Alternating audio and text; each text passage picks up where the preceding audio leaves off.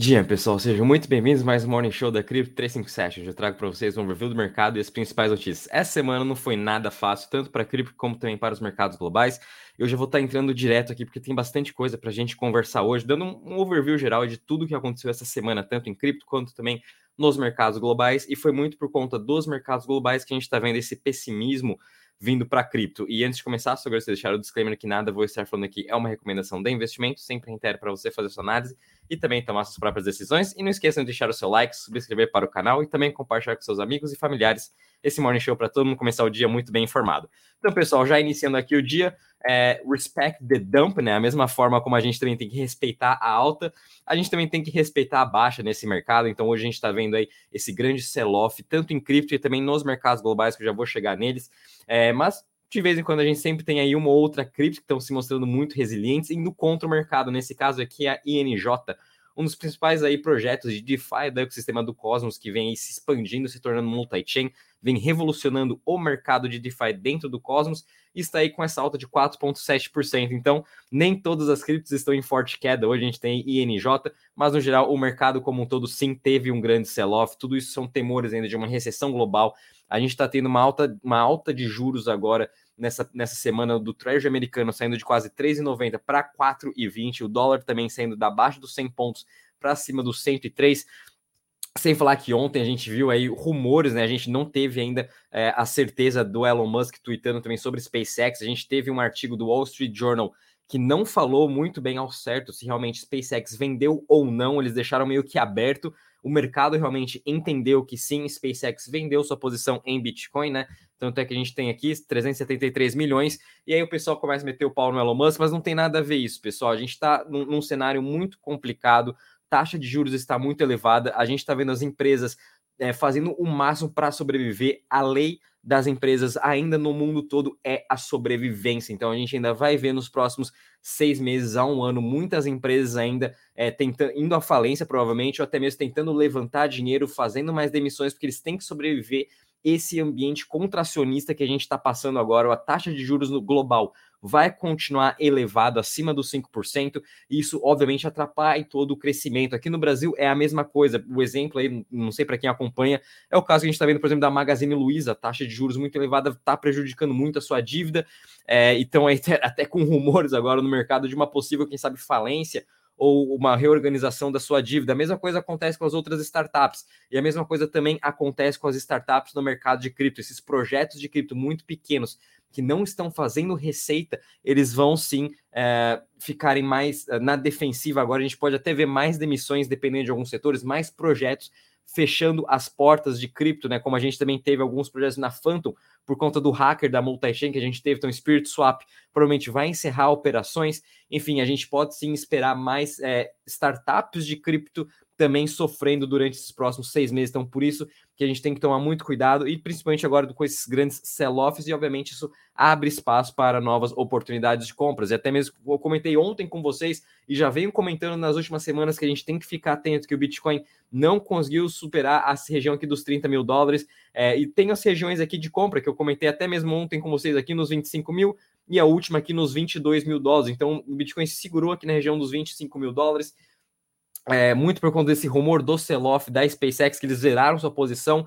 Não duvido nada que a Tesla eventualmente também possa vender parte da sua posição de Bitcoin. A gente sabe também como a Tesla, como a SpaceX precisam de caixa para se sustentar e eles têm que vender aqueles ativos que são mais arriscados, que são mais voláteis. Nesse caso é o Bitcoin. Então, nenhum problema. Quem sabe mais para frente eles vão sim voltar a comprar Bitcoin. Agora, no momento, essa lei da sobrevivência que todas as startups estão também fazendo, todas as empresas estão fazendo isso, tentando uh, baixar o máximo de custos e, obviamente, tentar aí aumentar o máximo de caixa para conseguir sobreviver. É mais ou menos isso que aconteceu. Lembrando também, pessoal, que durante esse sell-off a gente ainda tem também três vendas do governo americano sobre cripto é, em relação à sua posição de Bitcoin. O governo americano já falou que ele vai estar vendendo em tranches a sua posição de BTC. Eles já venderam a primeira tranche em março, a gente ainda tem mais três para vir.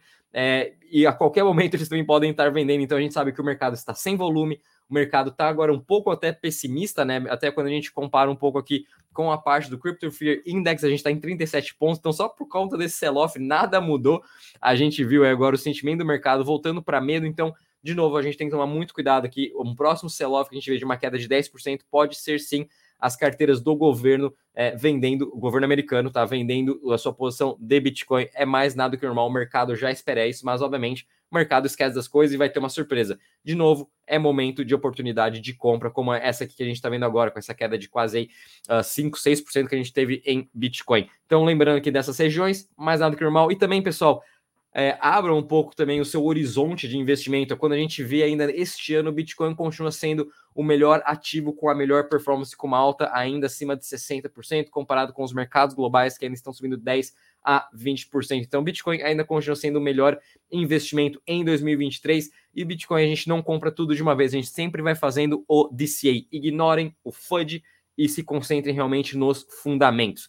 Vindo agora um pouco também aqui com vocês é, para os mercados globais, que realmente é aqui que está o problema. Então a gente está vendo aqui o Treasury de 10 anos nos Estados Unidos agora 4,24, dólar americano também, dólar index, né, o DXY a 103,46. Essa, essa semana ambos os ativos ganharam muita força isso obviamente atrapalhou todo o crescimento e toda a performance dos ativos globais. Né? Então, todos os ativos mais arriscados estão sofrendo bastante, S&P, Nasdaq, Europa, também a China. A gente está vendo muitos bancos de investimento cortando o crescimento da China para 2023. Então a gente está vendo uma desaceleração muito forte na China. A gente teve ontem a Evergrande, que é a sua maior empresa imobiliária, é, pedindo falência. A gente também teve uma outra empresa essa semana imobiliária falando que não vai mais estar pagando parte de suas dívidas agora, porque eles realmente não tem mais caixa. Então a gente está vendo uma crise imobiliária muito forte na China. Isso pode sim se alastrar no mundo inteiro. China já está cortando juros e já está realmente novamente imprimindo dinheiro para tentar sustentar sua economia. É a mesma coisa que vai acontecer nos Estados Unidos, na Europa. A gente está chegando muito próximo desse, desse momento em que alguma coisa muito importante nos Estados Unidos vai quebrar. E não duvido nada que seja mais algum outro banco, dessa vez algum banco médio para grande. Né? A gente viu essa semana também a Fitch, se eu não me engano, é, querendo rebaixar a nota de crédito de mais de 10 bancos médios dos Estados Unidos bancos grandes também, um deles é incluindo o próprio JP Morgan. Então, é, o negócio está ficando feio com essa taxa de juros alta e alguma coisa vai quebrar muito em breve e o Fed vai ser obrigado a voltar a imprimir dinheiro e também a baixar esses juros. Por isso, vamos ficar muito atento às próximas semanas. E até mesmo quando a gente analisa aqui em relação à performance, para a gente ter uma noção, é, o mercado como um todo aqui global caindo mais de 2%, até mesmo 3%.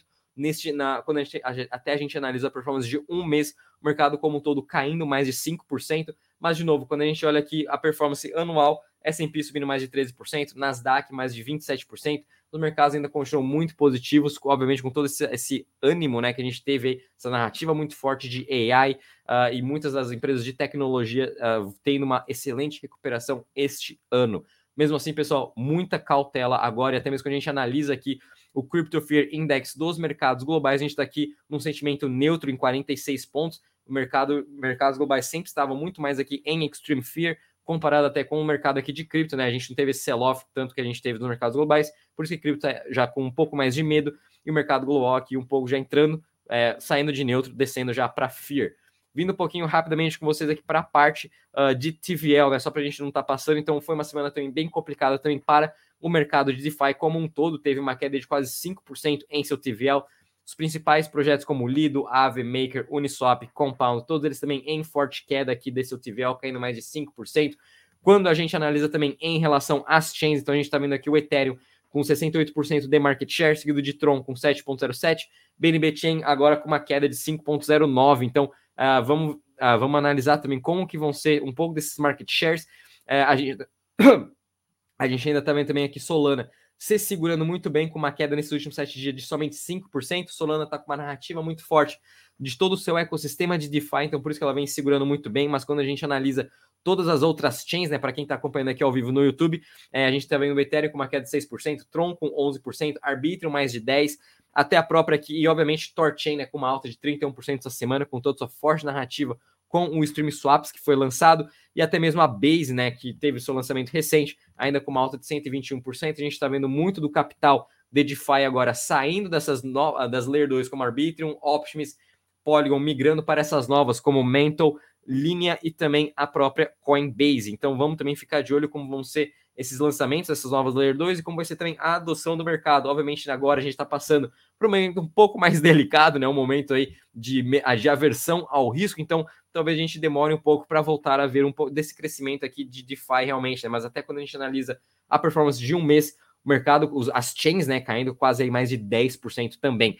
É, bom, pessoal, só para para me alastrar muito aqui nesse uh, no, no Morning Show, só vou estar passando aqui com vocês sobre o calendário econômico. Então, hoje também vamos ter dados aqui de CPI, né, de inflação vindo na Europa. Vamos ter também aqui a Christine Lagarde. Ela vai estar falando daqui um, exatamente um minuto. Vamos ver o que ela vai estar comentando sobre inflação, sobre também taxa de juros daqui um minuto. Vai estar, vai estar saindo aqui é, os dados de inflação. A expectativa é que venha aqui em linha 5,3% e uma queda quando a gente compara aqui uh, do mês passado. Mesmo assim, essa, essa semana foi uma semana bem complicada com os dados econômicos, principalmente vindo da China. Bom, pessoal, vou ficando por aqui. Espero que tenham gostado. Não esqueça de deixar o seu like, subscrever para o canal. Muito cuidado para quem estiver operando. Deixe os seus stop loss também. Não esqueça de estar fazendo seu DCA e investir nesses projetos que estão revolucionando, que possuem caixa e que também estão aí mostrando uma inovação durante esse bear market do mercado de cripto. Até semana que vem. Bons trades a todos. Um ótimo final de semana. Tchau, tchau.